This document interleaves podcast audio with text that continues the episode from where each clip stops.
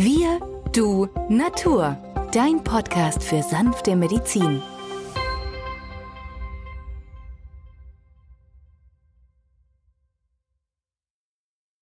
Hallo und herzlich willkommen zu einer neuen Folge heute über Nierensteine. Mein Name ist Benjamin Hartlieb, ich bin Osteopath und Heilpraktiker und neben mir am Mikrofon sitzt wieder der Arzt, Biologe und Chemiker Peter Emrich. Hallo Peter. Hallo Benjamin. Peter, wir wollen heute über Nierensteine sprechen. Und da stellt sich natürlich gleich die erste Frage, was sind denn überhaupt Nierensteine?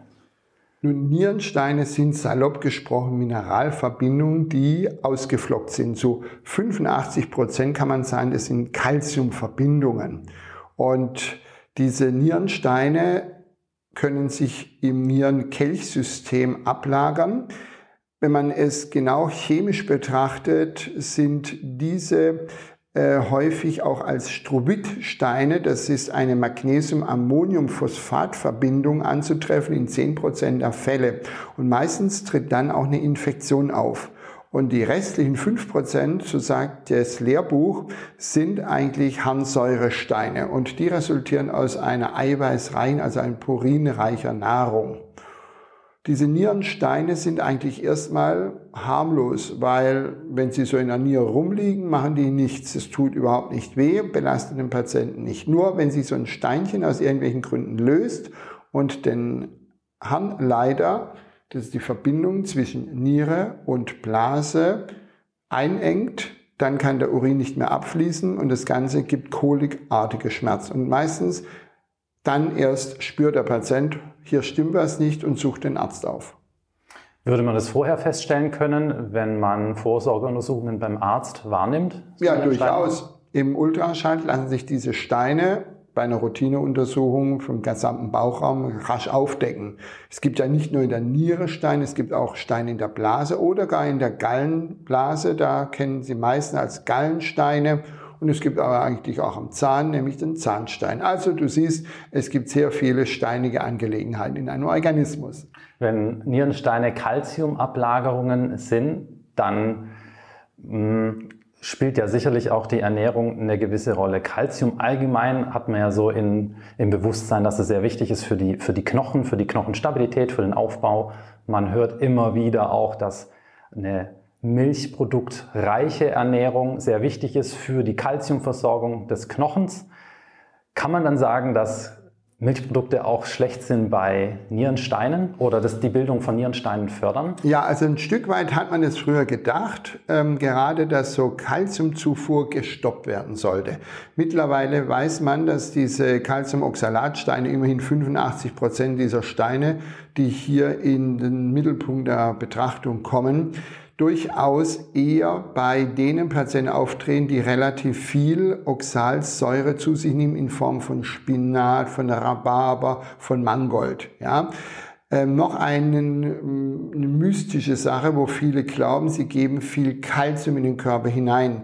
Die Milchsäure ähm, ist gut, aber wenn ich die Produkte sehe, wie der Käse oder aber auch ähm, verarbeitete Milchprodukte wie Joghurt, dann bringe ich da natürlich auch ein gewisses Quantum Kalk in den Organismus, der dann übersäuert, wiederum dazu führt, dass mehr Kalk aus dem Knochen rausgeht als in den Knochen rein. Klingt jetzt schon wieder verrückt, deswegen empfehle ich meinen Patienten mit einer Osteoporose alle Mineralien der Welt, am besten in einer Sango-Koralle und ein ausgewogener Säurebasenhaushalt. Also wenig Säureanteile, sondern sehr viel basenreiche Nahrung.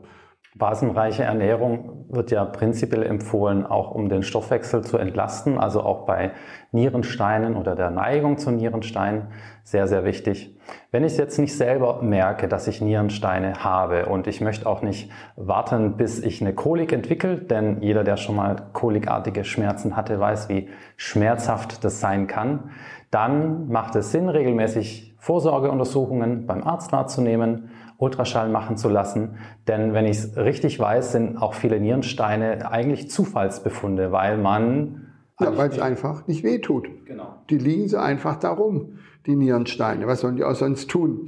Ja, und da gibt es immer wieder Patienten, die zu mir in die Praxis kommen und sagen, Menschenskinder, man hat so einen Nierenstein gefunden bei so einer Routineuntersuchung und der Arzt sagt dann, ui, bevor sich der löst, lassen Sie den in der Klinik mit so einer Schlinge entfernen, sodass der diese Koliken nicht auslöst.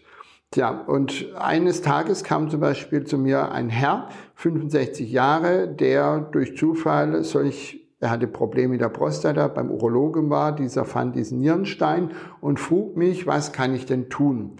Und danach habe ich gedacht, Menschenskinder, wir nehmen einfach Heilpflanzensäfte. Drei an der Zahl, Woche für Woche im Zyklus. Also in der ersten Woche nahmen wir Zinnkrautsaft mit dreimal zehn Milliliter. In der zweiten Woche die Petersilie. Das ist auch eine Wurzel und die Wurzeln haben immer so eine stärkende Eigenschaft. Also Petersiliensaft in der zweiten Woche mit dreimal 10 Milliliter oder berufstätige zweimal 15 Milliliter. Und in der dritten Woche, da kam die Brennnessel dazu. Denn die Brennnessel steht ja schon in alten Kräuterbüchern beschrieben, dass die Brennnessel eine stärkende Eigenschaft hat auf Niere und Blase und auf den gesamten Stoffwechsel, sodass der aktiviert wird und Stoffwechselendprodukte elegant aus dem Organismus ausgeschieden werden. Gut, das war also die Therapie.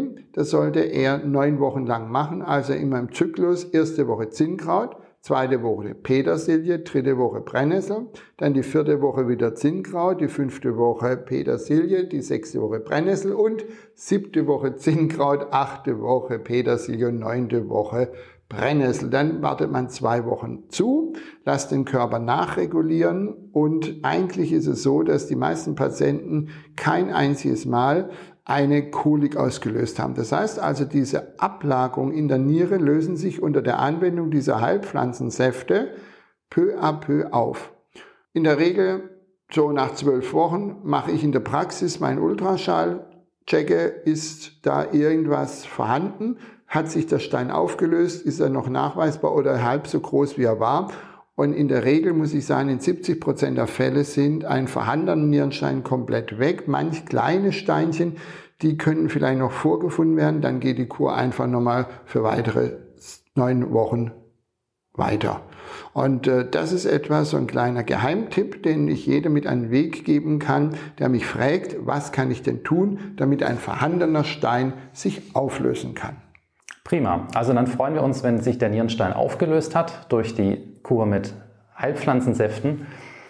Welche Optionen gibt es jetzt, Peter, wenn vorbeugend am besten über die Ernährung die Entstehung von Nierensteinen gestoppt werden soll? Also im Prinzip fängt ja das ganz, ganz klein an. Man spricht ja von so einem Nierenkries. Und diese Krieskörner werden immer größer, dass sie richtige Nierensteine werden. Das heißt also, wenn der Säurebasenhaushalt im optimalen Bereich ist, dann ist es die beste Prophylaxe, dass sich wieder ein neuen Stein bildet. Gemüse ist basenreich. Ja, purinreiche Nahrung, also eiweißreich, fleischreich, das fördert eher die Bildung von einem überlasteten Säurebasensystem. Und deswegen können die Patienten einfach mal über den Tag ihren pH-Wert im Urin messen, in der Zeit zwischen 9 Uhr morgens und 18 Uhr soll der bei 7 oder höher sein. Manchmal geht er bis 8,5 hoch. Am Morgen und am Abend scheidet der Körper dann die Säurevalenzen aus. Das heißt, da haben wir manchmal einen Wert von 5 oder 5,5. Der pH-Wert 7 ist neutral. Für all die, die es noch nicht wissen, unter 7 nennt man sauer, oberhalb 7 bis 14 geht die Skala, heißt basisch oder alkalisch. Ja, und das ist das, was ich meinen Patienten empfehle. Sie können natürlich auch auf dem Markt befindliche Basenpulver zu sich nehmen. Meistens ist das dann angezeigt, wenn die Leute selber Urin messen und sind den ganzen Tag über bei 5, 5,5 dann empfehle ich auf jeden Fall regelmäßig so ein Basenpulver anzuwenden, auf die gesunde Ernährung achten und da müsste eigentlich alle Maßnahmen getroffen sein, dass solch ein Nierenkolik nicht mehr auftritt. Vielen Dank, Peter, für die Erklärung zu Nierensteinen. Wir hoffen, euch hat es gefallen und bis zum nächsten Mal.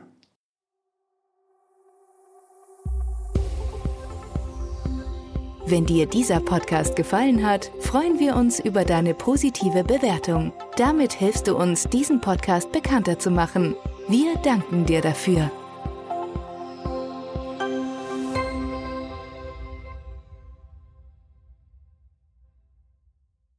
Der folgende Hinweis ist uns wichtig. Alle hier vorgestellten Informationen können nur einen allgemeinen Charakter haben. Sie ersetzen nicht die fachkundige Untersuchung und Behandlung durch deinen Arzt. Bitte wende dich bei anhaltenden Beschwerden an den Arzt deines Vertrauens. Nur auf diesem Wege kann die geeignete Therapie für dich gefunden werden.